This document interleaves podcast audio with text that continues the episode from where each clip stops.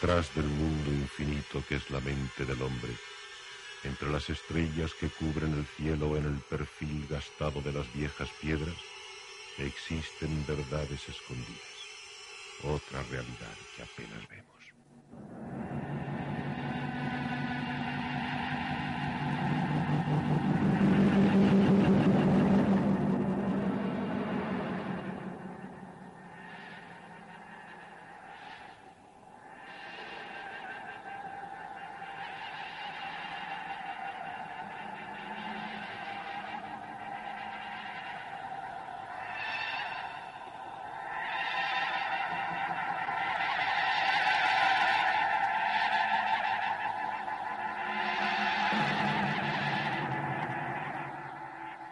Buenas noches. El tema de los ovnis es un tema confuso realmente. Decimos cosas nuevas a veces, nuevas para unos cuantos, conocidas para algunos menos, pero yo estoy seguro de que hay personas que nos contemplan con una sonrisa de superioridad.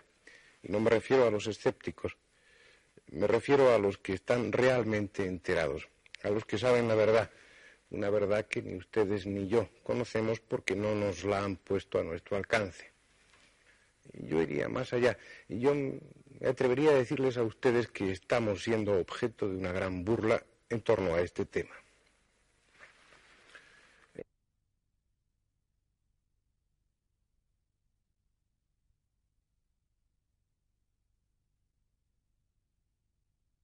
Información posible requisan incluso y a veces roban descaradamente toda esta información, la archivan con el epígrafe de alto secreto y ello no es inconveniente para que después, eh, sin, una, sin un ápice de sonrojo, eh, digan tranquilamente en sus informes que los ovnis no existen, que debemos dejar de preocuparnos por ellos. Eh, yo les quisiera a ustedes advertir que no entráramos en el juego. Realmente las cosas no son así. Se lleva con absoluta seriedad se lleva con excesivo rigor a veces. Eh, se piensa que puede influir este tema en, organismos como los de defensa de cada gobierno y es prácticamente imposible llegar ahí. Habrá un momento, tal vez, eh, puede que no tarde mucho, en que la gente, las personas como usted y como yo, podamos tener acceso, acceso a eso que ahora en este momento se considera mm, alto secreto y por tanto no puede ser difundido. No hagan ustedes caso de informes como los que ahora comentaremos a lo largo de este programa. No entren ustedes en el juego porque realmente esos informes son una cortina de humo. Eh, tal vez sea mejor comenzar haciendo un recorrido a la historia actual de los ovnis para entender mejor este problema. Hay una fecha que ya es clásica para los estudiosos del tema. El 24 de junio de 1947, Kenneth Arnold, un piloto civil, un hombre de negocios, volaba con su avioneta sobre el monte Rainer en Washington. Participaba voluntariamente en la búsqueda de un avión de transporte desaparecido. De pronto, a su izquierda, aparecieron nueve objetos que volaban en fila, a unos 2.000 kilómetros por hora. Según diría más tarde el propio Arnold, cada uno de ellos medía unos 35 metros de diámetro. Los describió como unos extraños platos, aludiendo a su forma, y este término lamentablemente se ha hecho popular. Arnold era una persona conocida, con excelente reputación, y nadie dudó de su palabra. Qué hermosos tiempos aquellos en que la palabra de un hombre bastaba para hacer verosímil un relato. Los periódicos se ocuparon del caso y desde entonces no han dejado de hacerlo. Hay otro motivo muy poderoso para que el arranque de esta historia, el arranque del mito ovni, eh, surgiera poderoso, fuerte y captara la atención del público. Unos meses más tarde, del testimonio de Arnold tuvo lugar un suceso dramático, el llamado caso Mantel, que la mayoría de ustedes conocerán. Fue la primera agresión o defensa por parte de un ovni y Mantel fue la primera víctima. El lugar Madisonville, en Kentucky. La fecha el 7 de enero de 1948. La hora las 14.45. Thomas Mantel, capitán al mando de una escuadrilla de Mustang F-51, fue informado de que se había visto un ovni sobrevolando el aeropuerto militar de Gottman y recibió una orden muy simple. Intercéptenlo o acérquense lo suficiente para observar sus características y dimensiones. Mantel, al frente de su escuadrilla, lo vio y emprendió la persecución. Entre él y el coronel Gis, comandante de campo, se cruzaron unas cuantas frases que ya están por derecho propio en la historia del tema ovni. Lo estoy viendo. Parece de metal. Me encuentro debajo mismo. Es enorme y vuela a la misma velocidad que yo o un poco más. Me elevo a 7.000 metros. Dios mío. Veo personas dentro. Le sigo. No puede elevarse más de 15.000 metros. Pero el objeto sube cada vez más. Bien. Si no logro darle alcance, abandonaré la persecución.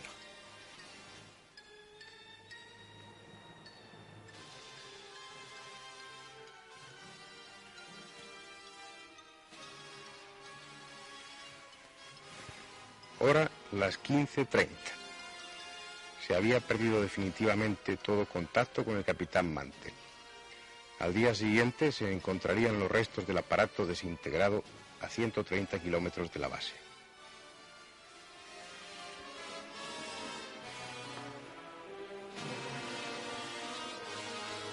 El informe oficial diría que Mantel murió al desintegrarse su aparato persiguiendo al planeta Venus.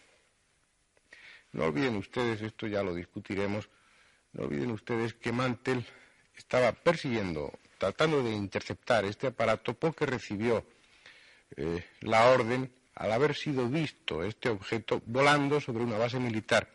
No olvidemos la acción, no olvidemos que hay un movimiento, que Mantel perseguía un objeto y que en un momento incluso eh, dijo ver gente dentro de este aparato.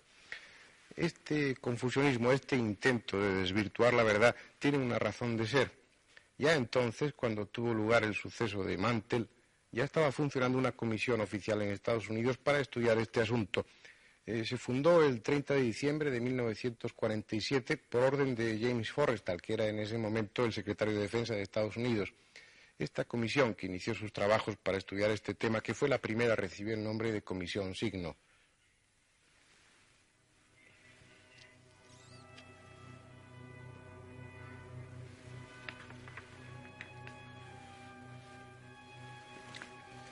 En julio de 1948 se elevó un informe definitivo en el que se llegaba a la conclusión de que los ovnis eran vehículos interplanetarios. Ese informe fue tirado al cesto de la basura por el entonces jefe del Estado Mayor, Vandenberg, que no creía en esas tonterías. Eh, muy al contrario, nada más terminarse o concluirse este informe, se creó un nuevo proyecto, una nueva comisión, la Comisión Gruch, cuya misión era desprestigiar cualquier observación sobre los ovnis. Esta comisión cerró sus funciones a finales de 1949. Quedó de ella un informe de 600 páginas. Este informe fue la segunda gran burla que el gobierno de Estados Unidos dirigió al público. En este informe se estudiaban, se analizaban exhaustivamente miles de testimonios, miles de fotografías. Muchas de ellas, evidentemente, eran un error, cuando no malintencionadas.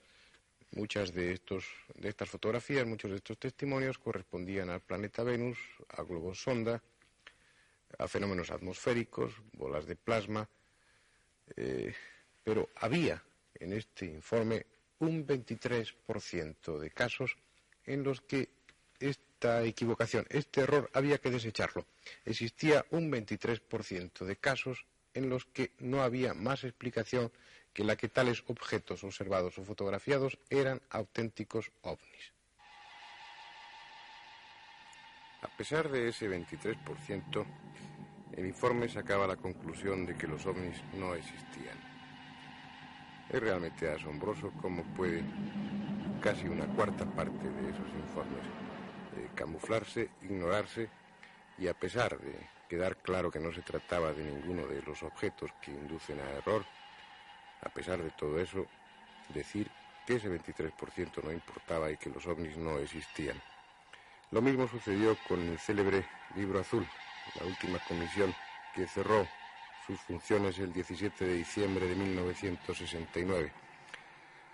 Eh, la conclusión fue tajante y definitiva tan definitiva que es absurda por parte del gobierno de Estados Unidos.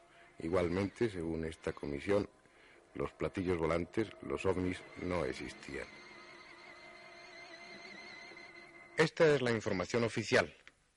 La auténtica, la real, no es así.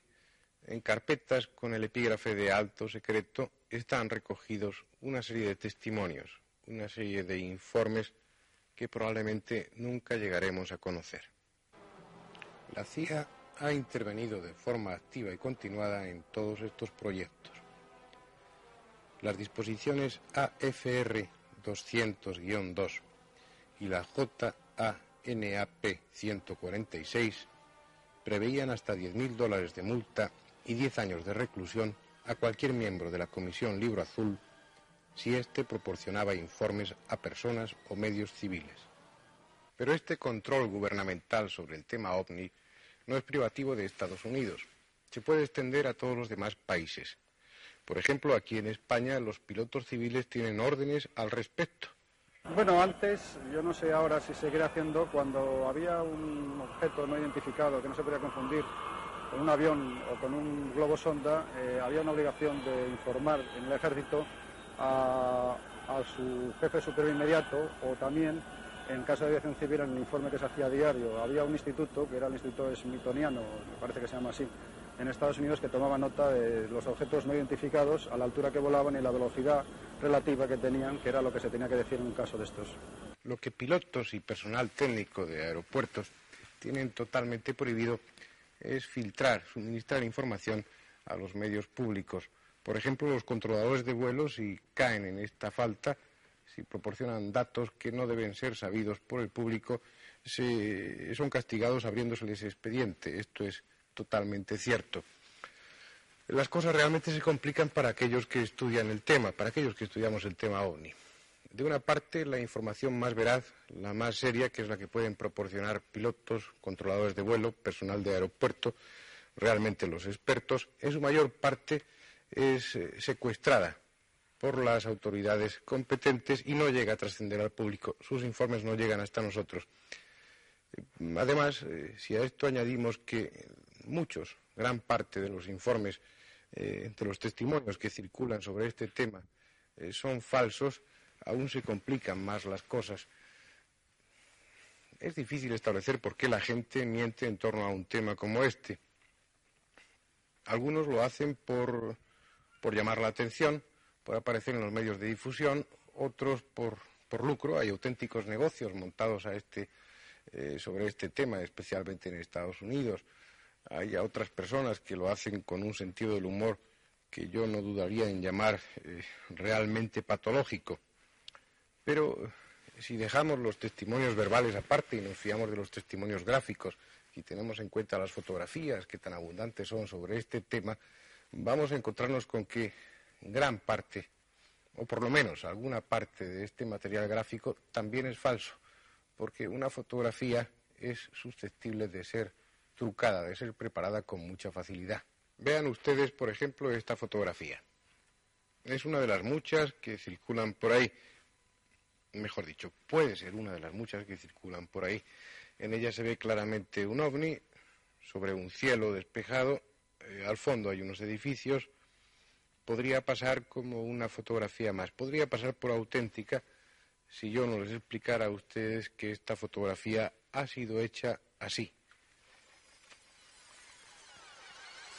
Como pueden ustedes apreciar, se ha empleado una lámina de plástico o de cristal en la que ha sido dibujado un ovni eh, sujetada por dos personas con el cielo al fondo, eh, procurando que el encuadre coja unos edificios debajo.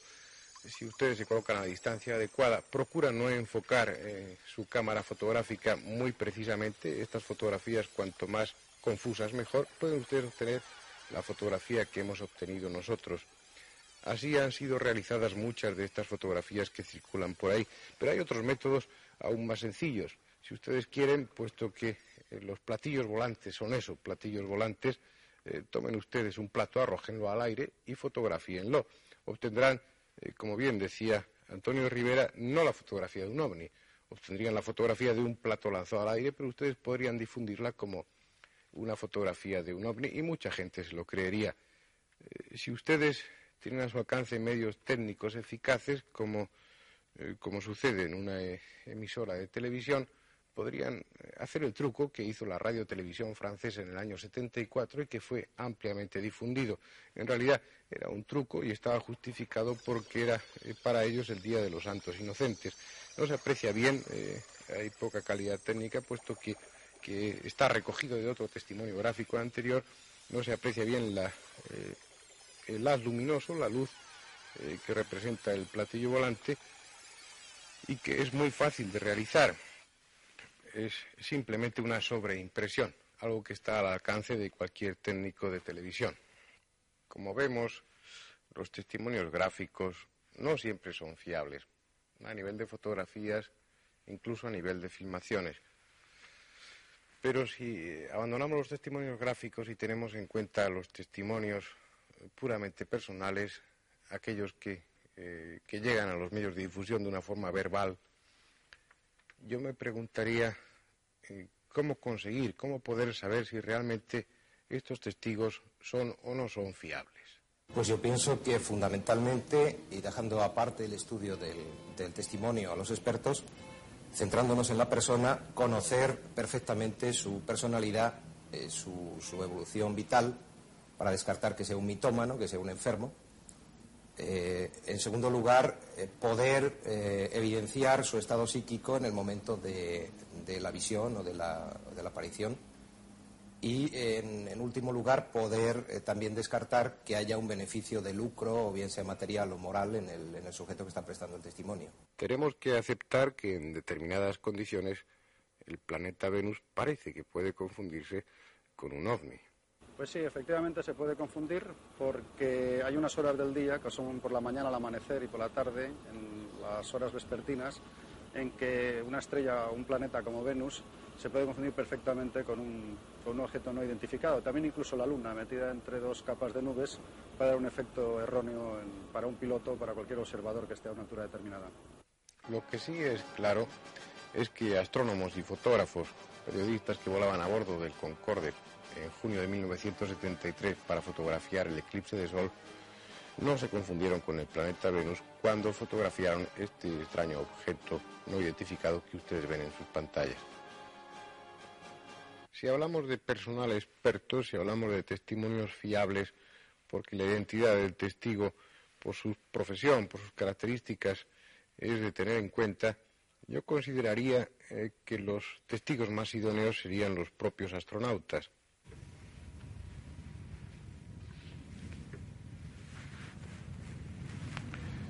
Esto se ha comentado muchas veces, de existir unas condiciones idóneas para eh, para una visión, para un testimonio eh, sobre ovnis, esta posición aventajada es sin duda la que tenían a lo largo de todas las experiencias realizadas los astronautas que volaban a bordo de las cápsulas.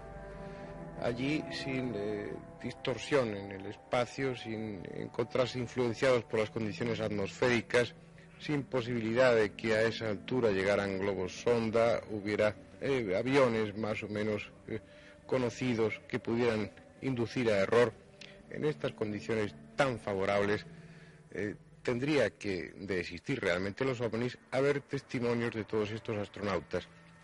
Realmente los hay, los hay desde la primera experiencia en este sentido, desde que eh, Gagarin emprendió su primer vuelo orbital, hay testimonios más o menos difundidos, me recuerdo que esto se lleva generalmente con gran secreto, en los que se habla de ser perseguidos incluso estas cápsulas por objetos no identificados, por auténticos ovnis.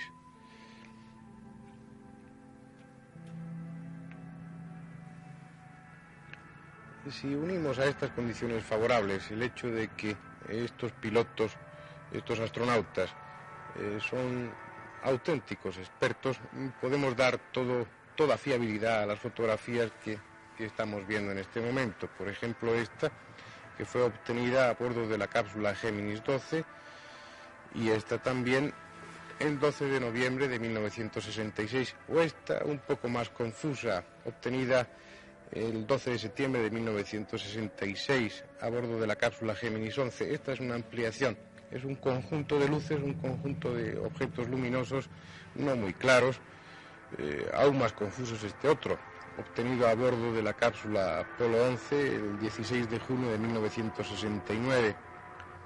Estas fotografías, aunque la NASA no se ha pronunciado eh, muy favorablemente y se ha visto obligada por la presión eh, que ejercían los medios de comunicación a difundirlas, son realmente uno de los testimonios más objetivos y más claros que hay. Esta, por ejemplo, obtenida durante el vuelo del Géminis 12, según los expertos de la NASA, podría ser una reflexión de uno de los elementos eh, que, tenía la cápsula, eh, producto de la reflexión del Sol sobre él, aunque siempre habrá testigos y habrá testimonios que permanecerán en, el enigma.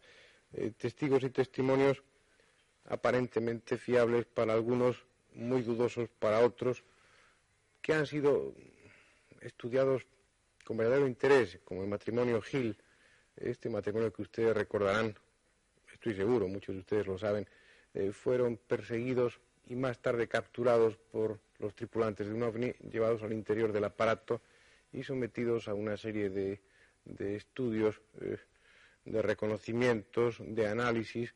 Eh, parece claro que para tener un mejor conocimiento de nosotros los humanos y después vueltos a poner en su coche en la carretera y abandonados este matrimonio Gil, en su historia hay, había, mejor dicho, dos horas que no existieron, dos horas de las que no guardaban memoria. Este asunto fue llevado al cabo de algún tiempo de suceder eh, por un psiquiatra experto y por medio de sofrosis, por medio de, una hipnosis profunda, llegaron a poder reconstruir lo que había sucedido en esas dos horas. Se ha escrito mucho sobre este tema y hay un libro que ha alcanzado una gran divulgación en la que está perfectamente descrito. No obstante, el estudio que se hizo, bien hecho, realmente bien hecho, aún así hay tantos factores que pueden influir sobre él que no están las cosas muy claras, pero mucho más confusas están aún sobre uno de los testigos, uno de los protagonistas típicos del fenómeno ovni. Me estoy refiriendo a Adamski. Adamski, el astrónomo aficionado, Adamski, que es casi la picaresca del tema ovni, Adamski, que ha sido uno de los que más han contribuido a dar a este fenómeno, a este, a este tema de los ovnis, un carácter de mito. Era un astrónomo aficionado que poseía un restaurante al pie del Monte Palomar, como ustedes recuerdan, uno de los observatorios astronómicos más importantes de Estados Unidos. Tenía dos telescopios, uno de 6 pulgadas y otro de 15 a los que había adosado una cámara fotográfica. Pasaba el tiempo rastreando el cielo y así consiguió fotografiar decenas de ovnis. Este, que ven ustedes, fue uno de los más impresionantes. Realmente, si hemos de ser sinceros, hay que confesar que este ovni tiene un aspecto extraño, un tanto sospechoso. Parece sacado de una novela de Julio Verne. Eh, esta es otra otra fotografía del mismo objeto, pero no solamente fotografió sus aparatos, sino que, según él, habló con los tripulantes a los que describió más o menos como aparece en este dibujo.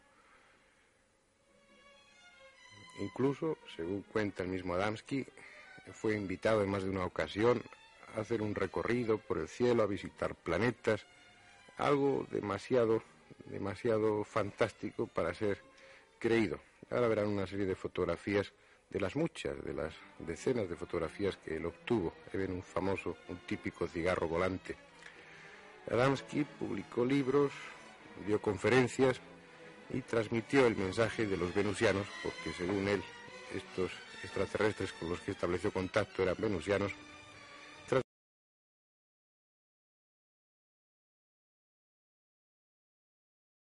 Hubo otros, la mayoría que no creyeron nada. A nosotros, como ya les decía antes, me parece demasiada, o nos parece demasiada ciencia ficción. No creemos tampoco casi nada, pero seguramente nos equivocamos. Digo que nos equivocamos porque eh, poco tiempo, unos dos años más tarde, tuvo lugar un suceso que echó por tierra toda la teoría de los, de los detractores. Dos niños ingleses de 13 y de 8 años respectivamente fotografiaron en su país este objeto. Desenfocado, puesto que la cámara no estaba preparada para la distancia, además era una cámara eh, no muy buena, pero aún así esta fotografía, este objeto, echó más leña al fuego, creó muchos más problemas, porque al hacer una proyección ortogonal de esta fotografía y del objeto que fotografió Adamski, quedó de manifiesto que se trataba del mismo tipo de vehículo, del mismo aparato. Es decir, lo que Adamski fotografió eh, dos años antes que estos niños era el mismo objeto. Ahí al menos Adamski no mentía.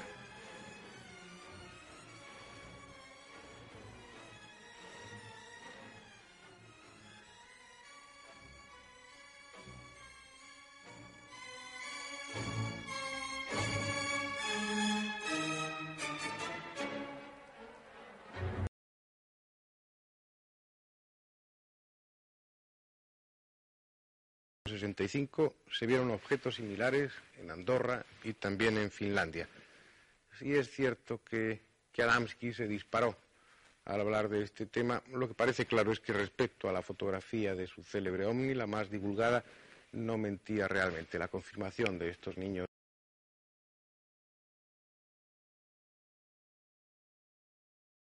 lugar a. Tema, tema muy, muy confuso, muy difícil de interpretar este de Adamski. ¿Hasta qué punto él estaba hablando de la verdad? ¿Hasta qué punto dejó volar su fantasía? Eh, probablemente era un hombre bien intencionado que aprovechó una serie de hechos reales, de hechos auténticos, para luego construir toda una teoría, igual que está sucediendo en la realidad eh, en este momento con otros, con otros presuntos embajadores de los extraterrestres. Adamski, como digo, probablemente aprovechó estos testimonios auténticos para eh, poder o tratar, mejor dicho, de influir entre sus contemporáneos en el sentido de que abandonaran las guerras, de que abandonaran los, eh, experimentos atómicos. Nunca sabremos realmente si eh, los extraterrestres le hicieron mensajero a él o no. Pero es tan de ciencia ficción, es tan, tan bonito todo lo que él cuenta que es difícil de creer. De todas formas, a pesar de estar desprestigiado, a pesar de estar insultado por los periódicos, por los medios de difusión, Adamski sin duda prestó servicios muy importantes al gobierno de Estados Unidos.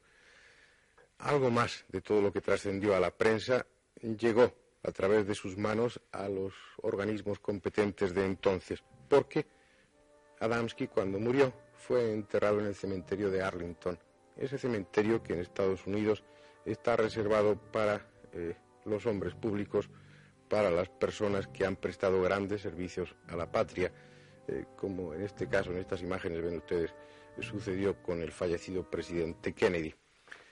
¿Qué sucedió en realidad con Adamski?